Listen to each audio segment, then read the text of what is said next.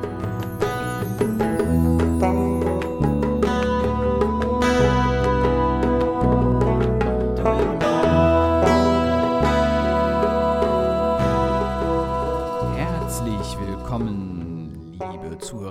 Zuhörer, zu einer neuen Folge von Mittelalt und Literarisch. Im heutigen Podcast geht es um die deutsche Aussprache. Etwas, was man immer für ganz natürlich hält, worüber man sich normalerweise überhaupt keine Gedanken macht. Darum kümmern wir uns heute und fragen uns, wie kommt es eigentlich, dass wir heute im Deutschen eine relativ einheitliche Aussprache haben und wieso ist das überhaupt eine interessante Frage. Ich habe hier bei mir im Studio den Sprachforscher Bernhard Fisseny. Herzlich willkommen, Bernhard. Guten Tag. Und wie immer Gabi Herchert. Willkommen, Gabi. Ja, hallo zusammen. Man hört oft, dass man so schreiben soll, wie man spricht. Das ist ja geradezu ein geflügeltes Wort. Das ist auch in den Schulen ein wichtiges Thema. Da kommen wir gleich drauf. Aber wie ist das denn eigentlich historisch, Bernhard? Ja, also man kann sagen, dass das für das Deutsche eigentlich eher umgekehrt ist. Äh, das hat mit der Entwicklung der deutschen Aussprache bzw. der deutschen Schreibung zu tun. Und letztlich hat sich die Schreibung irgendwann von den Dialekten emanzipiert, die Aussprache auch, aber eben über die Schrift. Also sozusagen umgekehrt wird ein Schuh draus. Und es war ja nun vor allen Dingen in den Grundschulen lange diese Debatte, das schieben wir jetzt hier ein bisschen vorweg, bevor wir so richtig tief einsteigen in die Aussprache, dass Schülerinnen und Schüler schneller lernen würden, wenn sie erstmal so schreiben dürfen, wie sie auch sprechen. So wie ich das bislang gehört habe, scheint dieses Projekt ja eher gescheitert zu sein. Also ich weiß nicht, ob es schon komplett abgewickelt ist, aber die Meinungen gingen ja sehr auseinander darüber. Wobei, Gabi, ich glaube, du hast eine relativ klare Meinung dazu. Na, ich habe eine ganz klare Meinung dazu. Das ist ein Garant dafür, dass niemand richtig schreiben lernen wird. Außer wenn die Eltern mitwirken und das korrigieren, was in der Schule gemacht wird. Man kann sagen, schon bei der Einführung dieser Methode gab es sehr, sehr viele Grundschullehrerinnen und Grundschullehrer, die sich dagegen gewehrt haben. Und äh, dieses Experiment ist dennoch gestartet, wird jetzt aber zurückgefahren, denn es gibt mittlerweile Studien, die ganz deutlich belegen, dass man auf diese Art und Weise nicht schreiben lernen kann, jedenfalls nicht richtig schreiben lernen kann. Das hat damit zu tun, dass ja auch die Aussprache in jeder Region so ein bisschen anders ist. Also wird man in jeder Region ein bisschen anders schreiben. Und wenn Kinder erstmal zwei Jahre lang, drei Jahre lang so geschrieben haben, wie sie das hören, dann kann man ihnen nur ganz schlecht klar machen, wie eigentlich richtig geschrieben wird. Also das war so ein Rohrkrepierer. Ne? Ja, ich glaube, man holt sich da eben diesen Konflikt des Umgewöhnens dann eben ins Haus, den man sich eigentlich sparen kann. Ja? Und Bernhard, du sagst ähm, ohnehin, also es hat eigentlich mit der Schriftsprache angefangen und dann kam das Gesprochene hinterher. Naja, das ist, äh, das klingt jetzt fast nach Derrida, aber äh, es ist natürlich so gemeint, dass die Einheitlichkeit im Deutschen, die hat über das Schreiben angefangen. Wir wissen, dass wir vorher eben deutsche Dialekte hatten, die teilweise auch untereinander nicht verständlich waren. Wenn man es ganz überzogen sagt, sagt man ja immer, von Dorf zu Dorf versteht man sich schon nicht mehr. Das reicht aber, wenn man ohnehin über sein Dorf im Normalfall nicht hinauskommt, natürlich vollkommen aus in späterer Zeit war es dann eben sinnvoll, ökonomisch auch ertragreich, wenn man über größere Bereiche Texte verbreiten konnte. Und auch da hat sich dann schon die Schreibung etwas angeglichen, aber eben noch nicht so sehr die Aussprache. Ja, wir haben das ja schon in den vergangenen Folgen von Mittelalt und literarisch öfter thematisiert, dass es ja auch ähm, im Mittelalter erstmal sowieso gar kein einheitliches Deutschland gab als Nation, als Land, sondern sehr, sehr viele kleine Fürstentümer, die auch ein sehr eigenes Selbstbewusstsein hatten und natürlich dann auch stolz auf ihre Sprache, auf ihre Dialekte waren. Und ein so ein großer Moment, die, die Luther-Bibelübersetzung mit der sächsischen Kanzleisprache, was in der letzten Folge ja. unser Thema war, hat dann schon mal sowas äh, ja, ins Rollen gebracht, was sich dann ganz langsam zu diesem Trend verdichtet hat, über den wir heute sprechen. Und ja, diese Dialekte, also die haben sich nicht so sehr in Schrift niedergeschlagen. Oder wie würdest du das beschreiben, Bernhard? In der mittelalterlichen Zeit war das sehr stark noch so, dass sie sich in der Schrift niedergeschlagen haben, auch wenn es da Leute gibt, die sagen, es gab in der Dichtersprache, also es gab schon Unterschiede, auf welchem sozialen Niveau man sich jetzt besprochen hat. Und dann hat sich eben für Bereiche, wo überhaupt Deutsch geschrieben wurde, das war ja gar nicht so viel. Also für Urkunden zum Beispiel haben dann die Kanzleien, die sich im späten Mittelalter, in der frühen Neuzeit gebildet haben, die haben dann eben schon angefangen, einen Hausstil sozusagen rauszugeben, weil das natürlich auch nicht geht, wenn man Schreiber aus den verschiedensten Gegenden von Deutschland hat und die alle schreiben, wie sie sprechen und man sich nicht versteht, wenn man spricht, wie man spricht, ohne sich jetzt ein bisschen einzuhören. Das geht natürlich immer, aber bei einer Urkunde ist das sehr unpraktisch, wenn das dann zu uneinheitlich ist und dann hat sich eben in den Kanzleien schon so eine Art Hausstil immer herausgebildet. Und insofern, wenn dann Luther sagt, er schreibt nach der sächsischen Kanzlei, dann bezieht er sich auf so eine Art Hausstil. Also modern würde man sagen, eine, eine Corporate Identity im Grunde, ne? Oder wie ja, heute oder bei eben ein, ein, ein äh, Style-Sheet, wie das heute bei Verlagen ja teilweise ja. im Englischen so ja. ist, wo die Orthographie nicht so deutlich geregelt ist wie im Deutschen, dass dann die Verlage sagen, wir hätten gerne, dass sie folgende Regeln einhalten. Ja. Äh, und das war wahrscheinlich nicht ausgeschrieben, aber die Leute haben sich angenähert an diesen Stil. Auch jede Zeitung hat ja so einen gewissen, ja, ich sag mal, Jargon und eine Wiedererkennbarkeit, ähm, die sie darstellen möchten in der Art, wie Sprache verwendet wird. Haben wir denn heute eine einheitliche Sprache? Kann man das jetzt einfach so behaupten? Naja, auch das ist ja immer die Frage, worauf man das jetzt bezieht. Ich glaube, einen Zeitungsartikel aus Bayern jetzt in Ostholstein oder so lesen zu lassen, dürfte sehr unproblematisch sein. Äh, das bayerische Kaffeepausengespräch oder Stammtischgespräch in Ostholstein verstehen zu lassen, wird vielleicht etwas schwieriger. äh, umgekehrt ist das vielleicht je nachdem, äh, aber das, darauf kommen wir dann, glaube ich, noch etwas einfacher. Wann kann man denn sagen, ging das so ungefähr los, dass sich sowas wie eine einheitliche Sprache entwickelt hat? Also über welche Zeit reden wir da? Äh, dass sich so eine einheitliche Schriftsprache entwickelt hat über diese Kanzleien hinaus, wird sehr stark befördert durch den Buchdruck, der dann so im 15., 16. Jahrhundert zu einer sehr starken Verbreitung von Texten führt. Und dann setzt das eben auch ein, dass man immer einheitlicher schreibt. Das ist ein sehr langer Prozess. Wir wissen, dass die deutsche Orthographie 1901 ganz verbindlich vorgeschrieben wurde und sich seitdem ja fast nicht mehr geändert hat, auch wenn wir da ewig drüber diskutiert haben. Mhm. Ja, über diese Zeit würden wir dann reden. Du sagst jetzt Buchdruck und da fällt mir natürlich gleich wieder ein, äh, was Gabi ja nicht müde wird zu betonen, dass äh, auch zu Zeiten des Buchdrucks ja die wenigsten lesen konnten. Ja, aber äh, es macht trotzdem Sinn, den Druck relativ einheitlich zu halten, denn sonst müsste man ja für ein Gebiet mit überregionalem Interesse vielfach das neu setzen. Ja.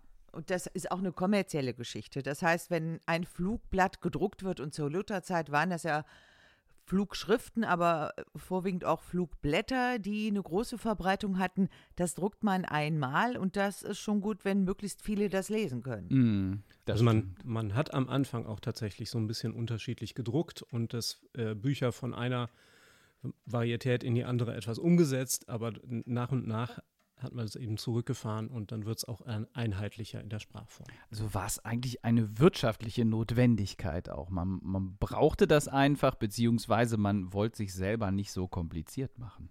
Ja, im Spätmittelalter auf alle Fälle. Ja. Und dazu kommt ja noch, dass die Schreibung bestimmter Laute ausgesprochen schwierig ist. Das kann man ja nachverfolgen. Wir hatten ja schon mal bei, irgendeiner, bei irgendeinem Podcast darüber gesprochen, dass so ganz am Anfang, als man versuchte, die Lautung der deutschen Sprache in Schrift zu bringen, die Schwierigkeiten enorm waren. Wir haben da Bibelübersetzungen, Wohlfühlersbibel und so weiter, da taucht alles auf. lateinische Buchstaben, da tauchen griechische Buchstaben auf, da tauchen Runen auf. Also die große Frage war, wie kann man das, was man hört, irgendwie in Lautzeichen packen? Also das kann man sich ja auch so vorstellen, das, was dann hier gelernt wurde, war ja zunächst mal ein Latein, das aber häufig dann von Leuten vermittelt wurde, deren Muttersprache irisch oder irgendwas anderes war. Also gerade irisch war hier ja, glaube ich, recht wichtig. Ja. Und mhm. dann kann man sich vorstellen, dass deren Aussprache schon nicht mehr vielleicht ganz zu dieser Schreibung und diese Schreibung musste man dann wiederum auf die vielen verschiedenen Arten Deutsch zu sprechen anpassen und das macht natürlich die Sache nicht einfacher. Nee. Ja. Deshalb haben wir im Mittelalter nicht diese deutsche Schriftsprache, sondern wir haben vielfältige Möglichkeiten, das, was man spricht, in Schrift umzusetzen. Mhm. Wenn man jetzt so in die großen Editionen mittelhochdeutscher Texte reinguckt, dann kann man sehen, häufig ist diese Vereinheitlichung den Editionen des 19. Jahrhunderts geschuldet, wo man nämlich normalisiert hat. Ah. Das heißt, man hat also in dem Prozess dann Einheitlichkeit geschaffen, wo eigentlich gar keine ist. Mhm. Ihr müsst da jetzt dann in die Urquellen zurückgehen, um dann nochmal die Feinheiten jetzt rauszuarbeiten. Da gibt es auch tatsächlich im Moment äh, Projekte, die daran arbeiten, die also jetzt die klassischen Grammatiken aus dem 19. Jahrhundert überarbeiten und für das Mittelhochdeutsche, Althochdeutsche und ich glaube auch Frühneuhochdeutsche eine Grammatik erstellen wollen, die eben viel mehr auf diese ursprünglichen Zustände der Quellen zurückgehen. Soweit mhm. ich weiß, sind die aber noch nicht ganz fertig. Nee, äh, das ja. kommt jetzt so langsam ins Rollen, weil auch sich Vorstellungen von Editionen geändert haben im Laufe der Zeit. Aber je nachdem, in welche alte Handschrift man reinguckt, eine mittelalterliche Handschrift, manchmal sind das keine Buchstaben, sondern seltsame Zeichen. Ah.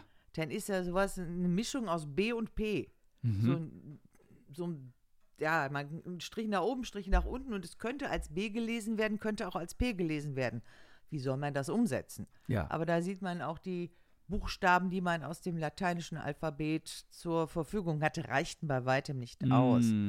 Aber das war im Mittelalter egal, denn wenn man schreiben wollte, hat man Latein geschrieben. So diese, äh, ja, die wichtigen Texte halt. Die wichtigen Texte. Was so volkssprachlich aufgeschrieben wurde, das ist so ein Beiprodukt. Ne? ne? Ja. Das war auch nicht so wichtig. Also das heißt, der Zwang, das weiter zu vereinheitlichen, hat sich erst später Klar. gestellt und rausgebildet.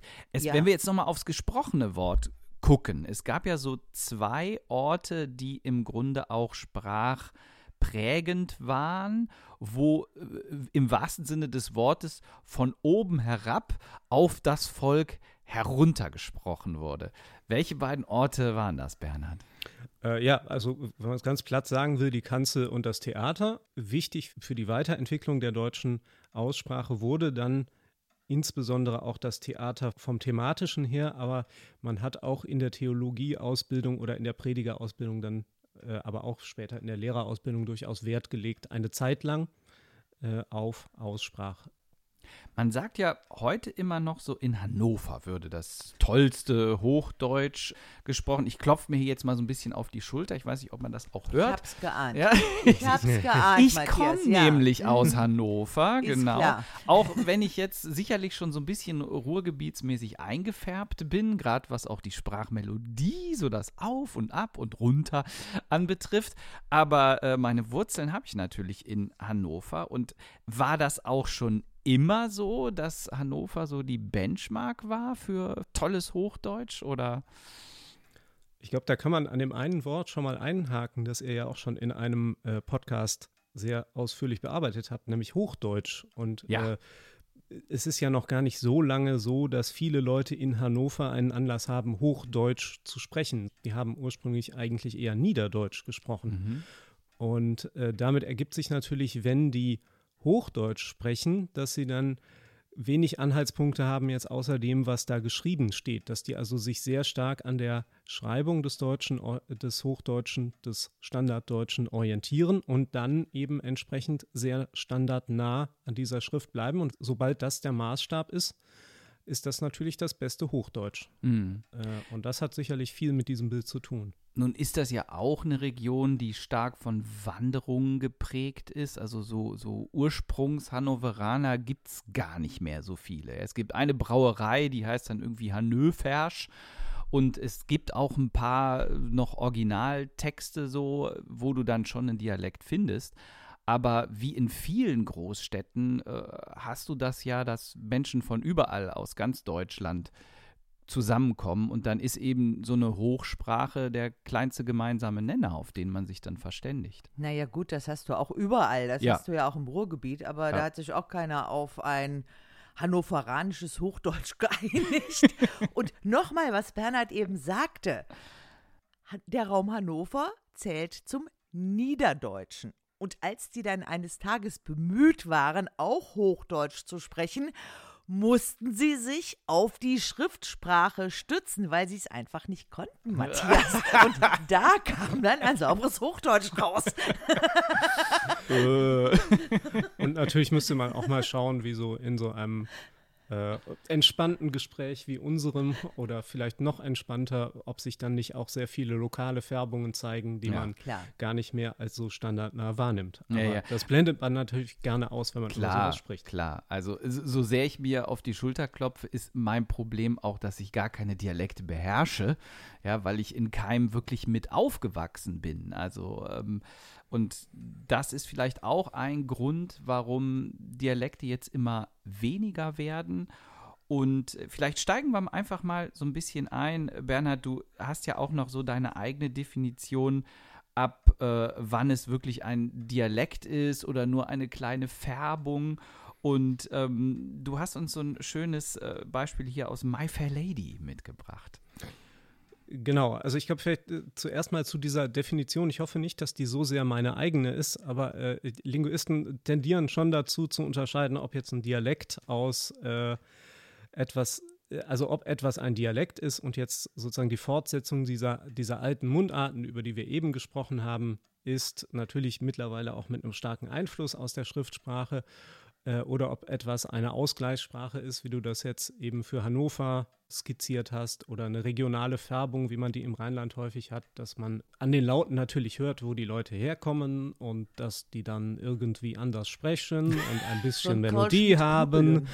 Aber äh, natürlich letztlich das, das ganze Wortmaterial und die Grundlaute und so, dass das äh, eben aus dem aus dem Standarddeutschen stammt. Aber eben diese Aussprachereste, die findet man manchmal dann auch in literarischen Texten noch, dass darauf hingewiesen wird. Äh, und My Fair Lady spielt, glaube ich, ursprünglich, wo spielt es? In London? Ich weiß nicht. Also die deutsche Anpassung bezieht sich dann wohl eher auf sowas wie Berlinerisch und da gibt es eben die explizite Anweisung, geh nicht je, ey nicht e, sprechen früh und spät, geh nicht je, ey nicht e, sag nicht i, sag ü. Und dann kommt eben, es grünt so grün wie Spaniens Blüten blühen. Und wenn man sich das jetzt berlinerisch vorstellt, das, was ich nicht so gut kann, dann klänge das vielleicht eher so wie es rient so rien, wie wenn Spaniens Blüten bliehen oder Ja, so. ja, ja, ja. Und das muss sie dann in dem Stück eine ganze Zeit üben, bis sie es dann äh, raus hat. Ist auch für so eine Schauspielerin oder Sängerin eine Aufgabe, ne? das, dann, das dann alles äh, zu Schauspielern. Ne? Es ist ja kein wirklicher Lernprozess, sondern sie führt es ja auf dann. Ja, aber als, das, als Rheinländer kann man es gut nachvollziehen, wenn man dann den Unterschied zwischen Ch und Sch irgendwann mal gelernt hat, zwischen Kirschen und Kirchen und Ja, in Koran gibt es keinen Unterschied zwischen Kirsche und Kirsche. nee, nee das, das eine kann man essen. Eine anderen Kirsche kannst du essen, genau. Zu einer gehst du hin. Genau. Ja, oder, oder hier das schöne Wort, die drei rheinischen Gs im Flugzeugträger. Das heißt Flugzeugträger. Ach, Zeug, guck mal. Flugzeugträger. Ja. Dreimal G. Großartig. Großartig. Wunderbar. Ja, das veranschaulicht doch schon mal ein bisschen was. Es gibt auch ganz prominente Beispiele aus dem Bereich der Weihnachtslieder.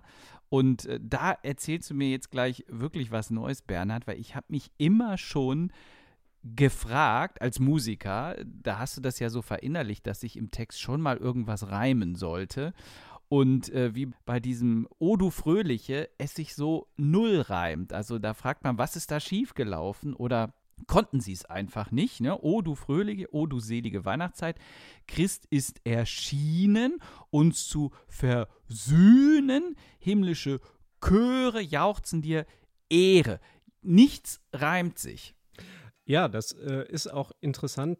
Das ist einer der Punkte, wo man sieht, dass die Schrift im Deutschen auch mal konservativer oder konsequenter ist als das, was in den Dialekten passiert. In den Dialekten ist es ganz häufig so, dass es keinen Unterschied zwischen Ü und I, das haben wir eben schon gehört, oder Ö und E gibt. Und damit haben wir ja schon die Hälfte der Miete jetzt. Dann ist es schon O du Freliche, O du Selige, Ja. äh, Erschienen und Versienen, Kehre Ja. und Ehre. ah, Jetzt müssen wir nur noch Fröhliche und Selige zusammenbringen. Und Ja. da hatten wir eben schon den Flugzeugträger und den haben wir in Weimar, wo das herkommt, vielleicht dann eher mit so einem Laut. Dann ist es Ja. O du Freliche, O du Selige und schon reimt sich das ganz gut. Wahnsinn. Müsste man jetzt ja mal nach Weimar reisen und Weihnachten. fröhliche, oh, du selige Weihnachtszeit. Christ ist erschienen, uns zu versiehen. Himmlische Chöre jauchzen die Ehre. Genau, jetzt kriegen wir wahrscheinlich irre. einen auf den Deckel, weil das, Das zu ist- sächsisch das klingt. war zu sächsisch. klang ne? jetzt ja, und, und dann auch noch zeigt, dass diese BDEG und PTK zusammenfallen. Okay, was dann in raus. nicht so. Aber Nein, wir lassen das drin. Wir wollen ja niemanden diskriminieren. Und wir haben ja gerade gesagt, wir können das nicht so gut mit den Dialekten. Also, Genau. Wir Und ich- versuchen es nur anzunähern. Und wahrscheinlich, wenn man heute nach Weimar fährt, äh, werden die auch ganz standardnah, gerade in einem Chor mit vielen Ja, Studenten. Und Das stimmt, das stimmt, genau. Also dann musst du schon in die abgeschlossenste Dorfkirche gehen, um da noch letzte Spuren des Dialekts vielleicht zu heben. Aber ich finde das toll, dass im Grunde jetzt das erklärt, warum sich es jetzt in unserer Schriftsprachen gebundenen Aussprache nicht mehr reimt. Aber es hat sich mal gereimt. Das ja, und Leu den Leuten war das, also es war sozusagen normal, dass man äh, anders sprach, als man schrieb. Das, Mhm. das kann man ja auch daraus mitnehmen, denn so, das Lied hat sich ja, ist, äh, hat sich ja durchgesetzt Ja. sozusagen. Ja. Genau, auch wenn es sich jetzt nicht mehr reimt. Ne? Jetzt kommen wir noch mal zu einer anderen ähm, ja, Sprachähnlichkeit, nämlich mit Ei und Oi. Und dazu hast du uns hier einen Ausschnitt aus dem Kater Murr von E.T.A. Hoffmann mitgebracht. Und ich als großer Hoffmann-Fan möchte das jetzt natürlich lesen. Und hier kommt jetzt mal ein kleines Zitat, was der Kapellmeister und Komponist Kreisler spricht aus dem Buch Die Lebensansichten des Katers Moor. Es ist ganz unmöglich, Vortreffliche, dass Sie meines Namens Ursprung in dem Worte Kraus finden und mich nach der Analogie des Wortes Haarkräusler für einen Tonkräusler oder gar für einen Kräusler überhaupt halten können, da ich mich dann Kräusler schreiben müsste. Sie können nicht wegkommen von dem Worte Kreis. Also sein Name äh, Kreisler ist ihm sehr wichtig und da macht er dann seine eigenen Assoziationen auf. Aber für uns heutige Leser, Bernhard, ist ja der Zusammenhang überhaupt nicht äh, schlüssig. Äh, Worüber regt er sich überhaupt auf? Naja, wahrscheinlich hätte er es eher so gesprochen nach der Analogie des Wortes Haarkreisler für einen Tonkreisler oder für einen Kreisler überhaupt halten könnten, da ich mich dann Kreisler mit RU schreiben müsste. Ja, also das klang wahrscheinlich gleich mal. Das klang für ihn wahrscheinlich gleich. Das ist aber bislang noch niemandem aufgefallen, oder? Das ist bestimmt schon ganz vielen Leuten aufgefallen, die sich mit Dialekten befasst haben oder mit, mit Sprachwissenschaft und diese Dinge gelesen haben. Also von diesen Beispielen gibt es so viele, äh, aber sie werden halt nicht groß diskutiert, äh, normalerweise, glaube Ja. ich, weil sie so selbstverständlich sind. Ja, allerdings, mir ist das völlig neu. Also muss ich gestehen. Gut, dass wir, dass wir ähm, hier mal drüber sprechen. Und genau dieses Thema ist auch sehr äh, stark bei Goethe tele äh, telefoniert worden, wollte ich schon sagen, thematisiert worden. Was kannst du uns dazu sagen? Also bei Goethe ist einerseits interessant, dass er Regeln für Schauspieler gemacht hat, wo er auch auf die Aussprache eingeht und eben die Trennung bestimmter Laute fordert und fordert, dass man eben auf die Schrift Acht gibt und dass es nicht provinziell werden soll. Und andererseits ist interessant, dass man gerade bei ihm dann, das ist ja, glaube ich, auch sehr bekannt, diese Beispiele seiner hessischen Aussprache eben in seinen Reimen findet. Äh, Das bekannteste ist wahrscheinlich dieser Reim, der sich an Maria richtet, ach Neige, du Schmetzenreiche, äh, was sich dann auf geschrieben als ach Neige, du Schmerzenreiche, dann gar nicht mehr reimt. Ja. Und also war ihm das dann bewusst? Hat er das dann extra gemacht? War das ein Sprachspiel von seiner Seite oder wie muss man das? Das können wir wahrscheinlich nicht mehr gut klären, aber ja. äh, wahrscheinlicher dürfte sein, dass das sich für ihn einfach gereimt hat und es ist im Lektorat, wenn das in Weimar vielleicht auch so ähnlich war, wir hatten eben Frelische und Seelische, dann ist vielleicht Neiche und Reiche da auch nicht so ein Problem. Ich weiß aber jetzt auch gar nicht, wo es lektoriert wurde, aber vielleicht ist es einfach im Lektorat dann auch nicht aufgefallen und dann ist es eben drin geblieben. Vielleicht war es ja auch so, dass man diese Vorstellung von Hochdeutsch, dass das in irgendeiner Art und Weise so und so sein müsste, gar nicht hatte. Also, also das ist hat, das ganz Wahrscheinlichste. Man hat sich überhaupt nicht dran gestoßen, sondern man hat es dann einfach mit der Schriftsprache angepasst und gesagt, naja, gedruckt sieht es halt so aus, aber jeder wird es ja so aussprechen, dass es sich reimt. Aber du kannst ja die Abweichung vom Standard nur dann feststellen, wenn du den Standard auch hast. Ja. Und zu einer Zeit, wo der Standard gar nicht da ist, ist das ja immer schon richtig, weil nichts falsch ist. Mhm. Jetzt ist der Faust wahrscheinlich auch von vor den Regeln. Die Regeln sind von 1803, ja. der Faust ist ein bisschen älter, glaube ich. Äh, insofern könnte es dann natürlich tatsächlich sein, dass Goethe auch einfach seine Meinung geändert hat im Laufe seines Lebens und dann später, als er selber auf Theaterbühnen Acht gegeben hat, eine andere Einstellung hatte. Mm, das stimmt. Du hast uns auch eine längere Passage ähm, mitgebracht aus dem Faust, wo er genau über diese Aussprachen ähm, was erzählt das eine ist, äh, sind zwei äh, Stückchen noch aus dem Faust und das andere ist aus dem Band von Eckermann, wo er berichtet, wie Gespräche mit Goethe in den letzten Jahren seines Lebens. Ah, okay. Und genau, da geht Goethe durchaus darauf ein und gibt einige Beispiele, wie es lustig ist, wenn BDG und PTK zum Beispiel durcheinander gehen. Und sagt dann, aus einem solchen Munde klingt denn Bein wie Pein, Pass wie Bass, Teckel wie Deckel. Ich weiß nicht so genau, was ein Tackle ist. Wisst ihr das? Dackel. Ein Dackel. Ah.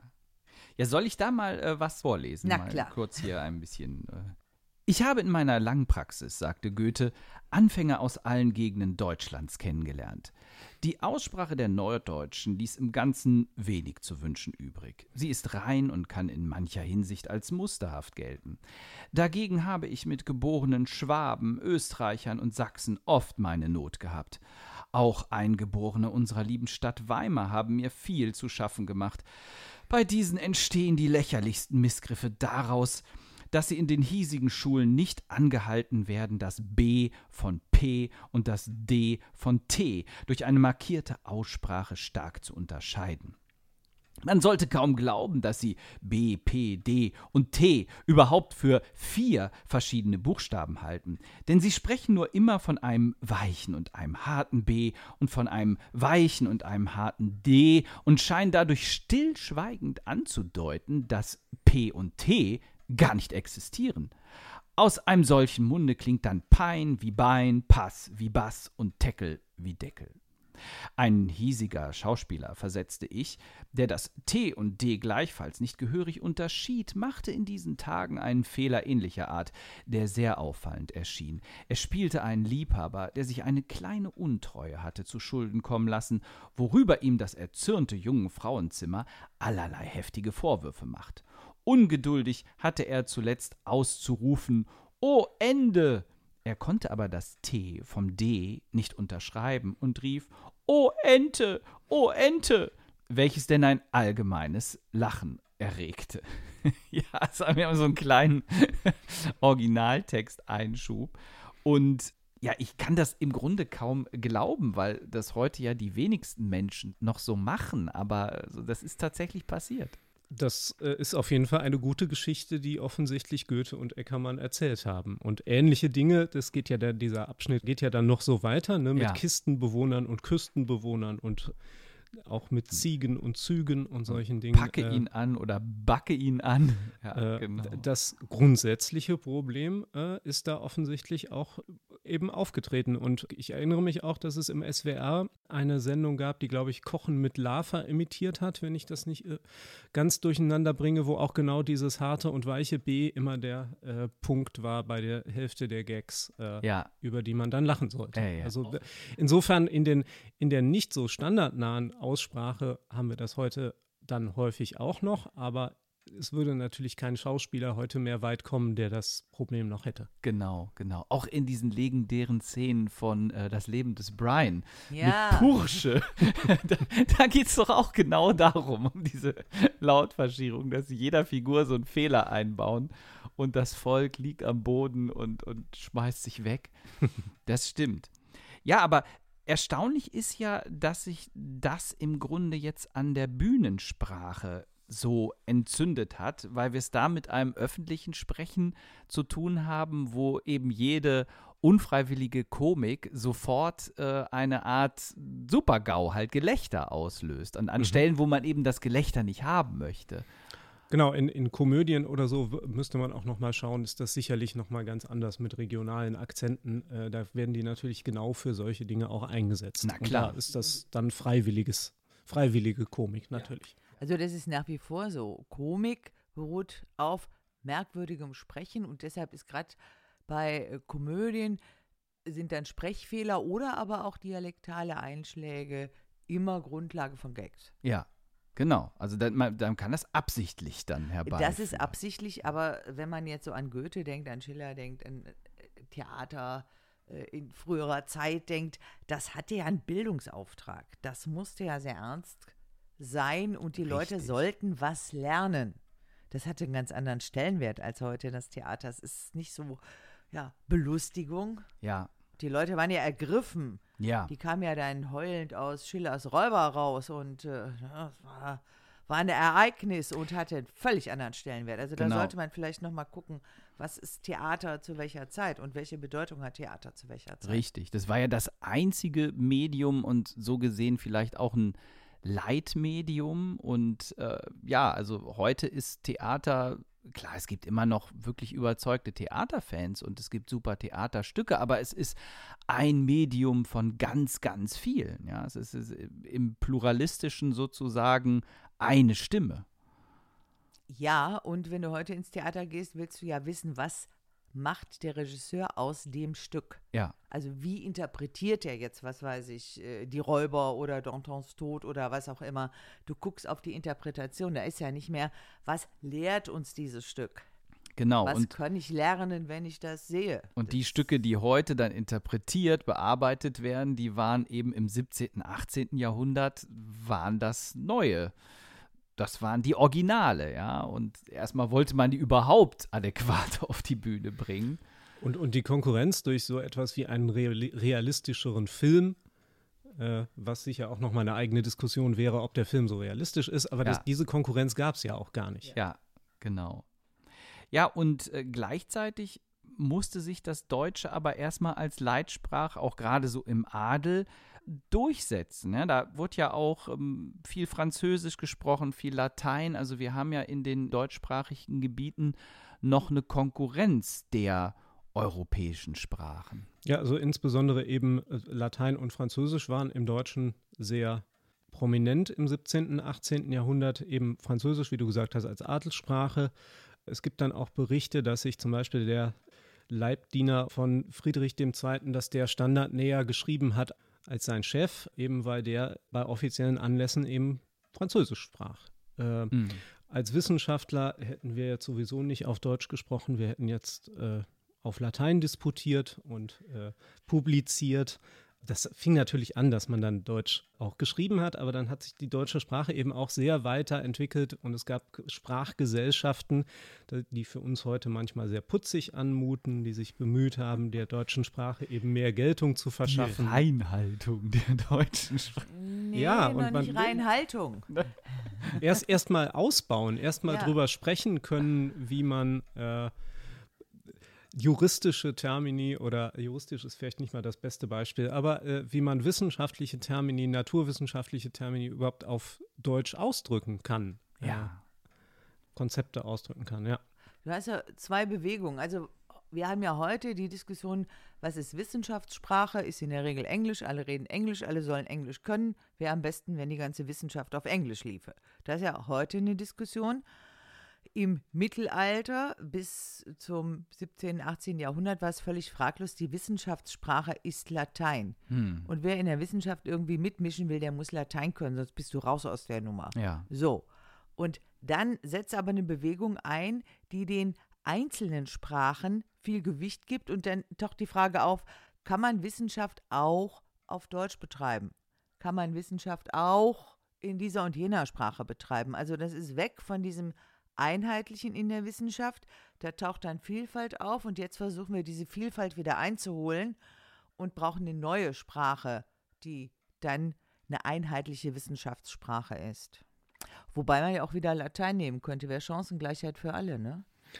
Ja, ich glaube, äh, es wäre vielleicht sogar einfacher für viele, aber ja. ähm, der Zug ist vermutlich leider abgefahren und ich, ja. ich, ich, ich, glaube, da, ich, vielleicht ist es aus Perspektive eines Chinesen oder eines, eines Arabisch Sprechenden auch gar kein so großer Unterschied, ob wir jetzt Latein oder Englisch machen, weil der Lernaufwand dann doch äh, ungefähr gleich ist. Unter Umständen ähnlich ist. Es ja. gab ja auch mal den Versuch zu so einer Einheitssprache Esperanto. Ja, oh ja. ja, aber das war natürlich auch eine, eine europäische Einheitssprache, ja. wo man versucht hat, äh, aus europäischen, also insbesondere indogermanischen Sprachen dann eben äh, etwas zu bauen, das von allen leicht gelernt werden konnte, wird ja auch heute noch am Leben erhalten, aber äh, es gibt auch eine einheitliche Aussprachediskussion da, ja. glaube ich. Aber äh, das ist eher Nischen, ähm, Nischendasein. Ja, es hat keine Chance auf ja. Wissenschaftssprache oder ja. was auch immer. Ja. Ähm, dann gibt es hier ein Thema unhistorische Graphien oder Graphien. Graphien. Graphien, genau. Graphien, jetzt haben wir es. Äh, und da sagst du, Bernhard, eigentlich müssten wir heute sagen zwölf statt zwölf und Küssen statt Kissen. Also wir sagen ja Küssen, aber wir meinen nicht das Kissen. Wie kommt es dazu? Küssen ist ja das hängt, ja, das Küssen findet ja häufig auf dem Kissen statt, aber sie sind etwas verwirrt. Ja, genau. Also es, äh, es sind Beispiele, die ich jetzt übernommen habe von Wilhelm Braune, der das 1904 eben in einer Rektoratsrede mal zusammengestellt hat. Also eine Art Festvortrag, wo er dann sich über die Aussprache auslässt und dann illustrieren möchte, wie, die, wie sehr die Abhängigkeit von der Schrift ist in der Aussprache daran, dass, dass er Beispiele heraussucht, wo er weiß, wie im Mittelalter die Aussprache war und wo die heutige Aussprache eigentlich genau diese Punkte, die wir eben angesprochen haben, also zum Beispiel, dass Ü durch I ersetzt wird, dass Ö durch E ersetzt wird, äh, dass sich das bei einigen Wörtern eben falsch durchgesetzt hat. Falsch, wenn man das historisch betrachten würde, wie es ursprünglich gesprochen wurde. Aber wir haben schon gesagt, wenn Ö eine andere Art ist, ein E aufzuschreiben, dann kann man zwölf auch mal mit Ö schreiben. Ist ja vielleicht ganz hübsch.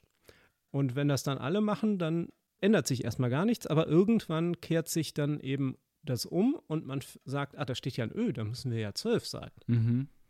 Und so ist das bei Küssen halt passiert. Man Kissen geschrieben hat, ist ja beides I. Und das hat sich dann durchgesetzt. Gibt da noch so ein paar hübsche Beispiele. Also zum Beispiel noch Goethe schrieb das historisch richtige Ergetzen, welches mit Sätzen völlig in der Bildung übereinstimmt. Wir müssen jetzt nach der falschen Schreibung Ergötzen sprechen. Goethe schrieb aber auch noch das falsche Gebirge, also mit Ü, er sprach wahrscheinlich einfach Gebirge oder sowas, ne? welches trotz des daneben stehenden Berg sich lange hielt. Hätte diese Schreibung gesiegt, so würden wir heute das Gebürge sagen. Aber es sagt doch jeder Gebürge. Ja, du vielleicht. Die Hannoveraner wieder, ne? Ich kenne nur Gebürge. Das ist nämlich tatsächlich eine, so eine norddeutsche Eigenschaft bei der Aussprache der Standardsprache, dass man sehr stark dieses I wie so ein gerundetes Ü spricht oder dass sich das sehr nahe kommt. Aber das ist in vielen anderen Gegenden gar nicht so Ihr sehr seht der Fall. Im Pott heißt es Gebirge. Gebirge. Da schreibt man das mit IA. Mit IA, ja, und, und macht das A besonders stark, ne? So. Ja, cool, jetzt habt ihr mich doch erwischt hier bei einem kleinen mundartlichen Ausrutscher. Genau. Ein, ja. an, ein, anderes schönes Beispiel ist eigentlich das Heuraten, das er noch zitiert. Das klingt, äh, da geht es also nicht darum, dass man jetzt einen bäuerlichen Sport betreibt, sondern einfach ums Heiraten. Heuraten. Sehr schön. Neue Quiz-Sendung. Genau. Was ist dies für ein Heu? Ähm, und das Eu war aber das Original. Also ursprünglich haben alle gesagt, ich möchte dich heiraten. Nee, nee, nicht alle. es gibt kein alle. Okay. Also in dem Moment, wo es keinen Standard gibt, gibt es kein alle und da gibt es auch keine Abweichung. Aber, da, aber wenn, dann, dann war es eher dieses Ei-mäßige, dass das immer so war. Aber Eu war halt, Eu und Ei sind auch wieder nur, das ist der Unterschied, ob man die Lippen jetzt rundet oder nicht. Aha, aha. Und dann hat man eben das mit Eu geschrieben, weil es hübsch aussah oder äh, aus irgendwelchen anderen Gründen, die einem. Äh, und das war sehr häufig, aber trotzdem hat man wohl immer nach allem, was wir heute wissen, heiraten gesagt. Und du hast das heute ja noch bei Ä und E. Mhm. Also Das heißt ja eigentlich Käse. Aber Genau. 90 Prozent der Leute sagen Käse. Ja. Ich habe Käse gekauft. E. Also man spricht es mit E, E und nicht aber Käse. du schreibst es mit Ä. Normalerweise, wenn du Kä. dich an der Schriftsprache orientierst, hieße es Käse. Das sagt kaum jemand. Ja. Das ist tatsächlich einer der wenigen Punkte, wo sich diese Schrift nicht durchgesetzt hat, weil das auch dieses Lautsystem sehr durcheinander bringt. Aber wenn Mhm. man jetzt einer, äh, also die, die üblichen Aussprachewörterbücher oder die, die Bühnenaussprachempfehlungen, da müsste man natürlich Käse und Bären sagen und Mhm. mähen und solche Dinge. Ja gut, bei den Bären macht es ja auch einen Unterschied, ob ich jetzt Beeren oder Bären esse. Ne? Ja, aber häufig Vor allen Dingen für Ist das- Vegetarier. aus der Situation her hinreichend klar. Und ja, ja. Und wenn du mal Leuten zuhörst, dann hörst du auch äh, da meistens keinen Unterschied. Also es gibt schon Leute, die das eh dann ein bisschen offener sprechen, aber die sagen dann halt auch Himbeeren. Also Himbeeren. Himbeeren. Himbeeren. Braunbeeren, Himbeeren. Ja, Mhm. das ist wirklich schwierig. Aber das zeigt ganz gut so die Differenz. ne? Ja, ja. Ja, und man macht sich da ja normalerweise nie Gedanken drüber. Also das ist jetzt ja was Besonderes, dass wir gerade darüber nachdenken. Machen wir doch noch mal die Wendung, was hat das Ganze denn eigentlich mit Nationalismus zu tun? Und was verbindet die Themenfelder Nationalismus und Orthographie? ja, ich glaube, insgesamt ist beim Nationalismus eben auch sehr wichtig, eben, dass ein Volk dann auch eine Sprache braucht und also am besten ein Volk, ein Staat, eine Sprache. Eine Sprache braucht natürlich dann am besten auch eine Orthographie und eine Aussprache. Und man sieht dann tatsächlich, dass um die Zeit, also im 18., und 19. Jahrhundert, insbesondere gegen Ende des 19. Jahrhunderts, wo auch Deutschland dann in einen neuen Staat kommt, was ja auch kompliziert ist mit der Integration dann oder Nicht-Integration von Österreich und anderen deutschsprachigen Gebieten, dass dann eben auch eine Diskussion einsetzt, wie man einheitlich festschreiben kann. Also man braucht ja als ein Staat dann auch Gesetze. Wir haben relativ viele Gesetze, die aus dieser Zeit stammen. Äh, und dann eben auch Festschreibungen für die Orthographie und für die Aussprache. Hm. Und eigentlich ist es ja sogar noch viel verrückter. Das kann ja eine Idee auf, man weiß gar nicht, wie Leute auf sowas kommen können, aber die Idee war ja, so eine Grundidee des Nationalismus, dass man zurückgeht, dass man sagt, also hier ist dieses eine Volk, das wohnt hier in diesem einen Land immer schon, so Germanen oder was auch immer, und die hatten auch immer schon eine Sprache. Was ja Und nun Quatsch das- ist, ne? Und man hatte, ja, das ist totaler Quatsch. Also es gibt eine wunderbare Rede von Ernest Renan, das war glaube ich 1848 oder was auch immer, der hat ja die in Frankreich gehalten und hat im Grunde genommen diese Grundideen des Nationalismus der Reihe nach zerlegt. Sodass er so spätestens mit dem Römischen Reich sind alle irgendwo hingezogen. Das ist völlig vorbei, dass es eine Rasse gibt, die auf einem Gebiet wohnt und eine Sprache spricht. Also alles Käse. Der hat das schon sehr früh gesehen nützte aber nichts. So diese Idee hat sich festgesetzt, dass sie sagt, das hier sind die Nachkommen dieser äh, Keule, Keule schwingenden Germanen oder Wikinger oder sowas und die hatten auch schon mal eine Sprache und leider ist das im Laufe der Zeit verloren gegangen und man hatte die Idee, die wiederherzustellen. Ah. Was ich auch sagte, die Normalisierung mittelhochdeutscher Texte ist zu der Zeit häufig aus dem Gedanken des Nationalismus befördert worden, dass man sagt, wir müssen doch diese Hofsprache, die müssen doch eine einheitliche Hofsprache gehabt haben, die müssen wir wieder freilegen. Und es war also nicht so, äh, dass man daran gegangen ist mit, wir erfinden jetzt mal eine Schriftsprache, die wir als einen Standard setzen, sondern das Bewusstsein war, wir decken wieder auf. Das ist so eine archäologische Arbeit, dass man Ja. wir gucken, wie haben denn eigentlich ach, die Germanen miteinander geredet. Ja. So, das müssen wir wieder herstellen. Aber im Also, Grunde schafft man dadurch eine Art von, von Mythos oder noch böser Ja. gesagt, es ist ja heftigste Geschichtsklitterung. Also hätte man ja um Objektivität bemüht, lieber dazu stehen sollen, dass man sagt, nein, wir erfinden jetzt halt einfach was Einheitliches und dann gucken wir jetzt, wo- auf Ich welche. glaube, dafür hätte man sich einfach selber durchschauen müssen. Die Leute haben das tatsächlich geglaubt. ja, Es gibt ja auch bei den äh, ähnliche Diskussionen bei den Märchen der Gebrüder Grimm, dass die Aha. eben eine gewisse Einheitlichkeit da hergestellt haben, weil sie davon ausgegangen sind, das muss doch so gewesen sein. Und äh, die sind, damit sind diese Märchen eben ein wunderbares Zeugnis der damaligen Zeit, aber eben nicht einfach die aufgeschriebene Volksüberlieferung, als die sie uns manchmal erscheinen. Nein, Und es diese sehr viel äh, Gebrüder Grimm drin.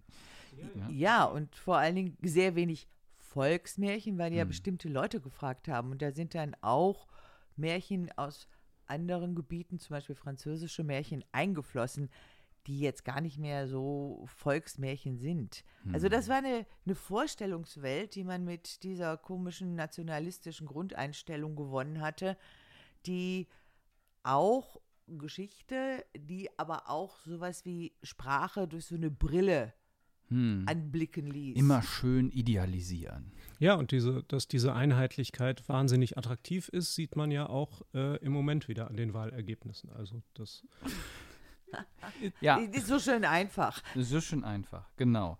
Ähm, bloß nicht zu viele Grauschattierungen. Eine spannende Frage ist ja, wann war eigentlich dieser Prozess, dass man normiert hat, dass man gesagt hat, so wollen wir jetzt schreiben und so sollte auch gesprochen werden. Wir haben ja jetzt viel über diese widerstreitenden Bewegungen gesprochen und das Vor und Zurück und das Auf und Ab. Aber irgendwann mal gab es diesen Punkt, Bernhard, wo dann ja auch im Rahmen des Nationalismus, wo man gesagt hat, hier wird jetzt mal was festgelegt. Genau, also fürs Deutsche ist dann zum Beispiel, das haben wir eben schon gesagt, die Orthographie Anfang des 20. Jahrhunderts, 1901, festgeschrieben worden. Und ungefähr um die gleiche Zeit äh, ist es auch mit der Aussprache so weit gekommen. Wenn man vorher ein bisschen in die Diskussion schaut, sieht man, das hätte sich auch anders entwickeln können. Es gibt zum Beispiel in der Zeitschrift des Allgemeinen Deutschen Sprachvereins und der im Maître Phonétique, also der Zeitschrift der Internationalen Phonetischen Vereinigung, erstaunlich viel Diskussionen darüber, wie man das jetzt machen kann, wo auch verschiedene Vorschläge diskutiert werden. Es gab äh, Wilhelm Vietor, der sehr stark auch aus dem Fremdsprachenunterricht kommt, versucht hat, Vorschläge zu machen. Und wir hatten dann noch etwas herausgesucht von einem schwäbischen, sagen wir mal, Forscher, der einen Vorschlag gemacht hat, wie man die Aussprache eben mehr an das Süddeutsche anpassen kann und das uns eine freundliche schwäbische Kollegin dann auch aufgelesen hat, die Stefanie Dipper, die im Moment in Bochum arbeitet äh, und uns auch erlaubt hat, das hier zu verwenden. Da können wir jetzt mal reinhören. Deutsche Aussprache. Viermal sechs Sätze als Grundlage für eine Verständigung über die Aussprache des Deutschen, nebst sechs mittel- oder süddeutschen Redeweisen, die zu dulden sein dürften. Vorbemerkung. Bei der Unterscheidung von E und Ä ist das Mitteldeutsche bei den sonstigen Abweichungen von der norddeutschen Sprechweise das Schwäbische zugrunde gelegt. Ei, au, oi sind aufsteigende Zwielaute. Auch ich bin der Ansicht, dass die nichtdeutschen Mitglieder unseres Vereins einigen Grund haben, mit manchen der deutschen Abhandlungen im MF weniger zufrieden zu sein. Die französischen, englischen, italienischen, spanischen Mitarbeiter bemühen sich, ihre Muttersprache in der Form erscheinen zu lassen, die sie dem Fremden als die richtigste, deutlichste und schönste empfehlen zu können glauben. Die Deutschen wählen zum Teil eine Ausdrucksweise, die den Ausländer auf den Glauben bringen muss, dass die deutsche Sprache sich in einem Zustande unheilbarer Auflösung befinde. Denn was anderes als völlige Zerrüttung ist es, wenn für einfache Laute wie R seitenlange Regeln aufgestellt werden, gegen die dann sofort ein anderer Sachkenner Einsprache erhebt. Und äh, da haben wir jetzt dann auch den Bezug gehört darauf, dass es dann eben auch um die Außenwirkung geht, wenn jemand Deutsch lernt, was soll der eigentlich lernen? Ja, woran orientiert er sich? genau. Und ähm, naja, aber was sich dann letztlich durchgesetzt hat als wichtigstes Aussprachewörterbuch im Jahr 1899 das erste Mal erschienen ist, eben eine Zusammenfassung von Beschlüssen, die in einem nicht so ganz transparent besetzten Gremium in Berlin beraten wurden. Und das Buch trägt den schönen Namen Deutsche Bühnenaussprache, Ergebnisse der Beratungen zur ausgleichenden Regelung und so weiter und wurde herausgegeben von Theodor Siebs und ist dann häufig auch unter Schauspielern als der Siebs bekannt. Mhm. Und danach gab es natürlich weitere Entwicklungen. Ähm, das wurde dann später auch versucht, das ans Radio anzupassen. Es gab immer mal wieder Überarbeitungen dieses Buches. Äh, es gibt auch neuere Wörterbücher, aber das wäre wahrscheinlich eine ganz andere Geschichte. Wobei der totale Klassiker ja im Prinzip heute noch auf dem Markt der kleine Hai ja. ist. Julius Hai. Droben thront ein Nonnenkloster. Abraham a Sancta Clara. Saß nah am Abhang. Nee, Barbara, Barbara saß nah Barbara. am Abhang. Ja, ich kann die eigentlich alle auswendig. Ich habe das auch schon eingesetzt. Ich habe auch vom Flohmarkt so eine total abgegrabbelte Originalausgabe von, weiß nicht wann, 1911 oder so. Die, die fällt dir schon fast auseinander. Aber das war dann die Umsetzung. Ja. Also das, was Theodor Siebs dann auch theoretisch mit festgelegt hat, wurde dann umgesetzt und über Jahrzehnte wesentlich in der Schauspielausbildung. Mhm. So, das heißt, da hast du immer noch den Einfluss ja. dieses also, Aktes der Festlegung der deutschen Bühnensprache. Und was dabei zum Beispiel relativ prominent für uns heute im Höreindruck ist, ist, dass man immer an allen Stellen das Zungen-R zu sprechen hat, wenn ein R geschrieben wird. Und um das zu illustrieren, haben wir dann nochmal einen Schallzylinder eines Sprachkurses für Amerikaner herausgesucht, äh, oder also der ah, jedenfalls ja. in Amerika produziert wurde, herausgesucht, wo man dann mal hört. Äh, die Akustik ist nicht so furchtbar gut, aber man kann, glaube ich, ganz gut erahnen, wie das damals geklungen hat. Aus welchem Jahr ist der? Äh, der ist aus dem Jahr 1902. Ja, also da hören wir jetzt auch noch mal rein, eine Originalquelle, an die ja gar nicht so einfach heranzukommen ist. Sind sehr freundlich in Ihrem Urteil, Herr Tag. Nicht jeder Fremde ist Ihrer Ansicht, aber schließlich ist das natürlich. Was der eine lobt, schadet der andere. Ist es Ihnen übrigens nicht schwer gefallen, sich in der politischen Einrichtung des Deutschen Reiches zurechtzufinden? Nicht sehr. Ich wusste, dass das Deutsche Reich ein Bundesstaat ist, ähnlich wie die Vereinigten Staaten von Amerika. Ja, damit haben wir einen schönen Parforce-Ritt hier zu dritt hingelegt durch mehrere Jahrhunderte Sprachentwicklung, Dialekte, Vereinheitlichung der deutschen Sprache. Und ich glaube, es ist klar geworden, dass es tatsächlich die Schriftsprache war, die dann so etwas wie eine allgemeingültige Aussprache erzeugt hat, in der wir uns hier weitestgehend doch gut miteinander ähm, verständigt haben, obwohl es so gewisse Worte gibt wie Gebirge, wo wir vielleicht nicht ganz einer Meinung sind, wie man das ausspricht. Naja, wie einheitlich wir wirklich sprechen, könnte man auch nochmal näher in den Blick nehmen, aber ich glaube, dazu braucht man eine neue Folge, oder? Richtig. Das hier jetzt alles noch reinzupfropfen, wäre echt Käse. ja, ja, die Hannoveraner. ja, ich sage herzlichen Dank an Bernhard Fisseny und Gabi Herchard. Jo, tschüss. Tschüss.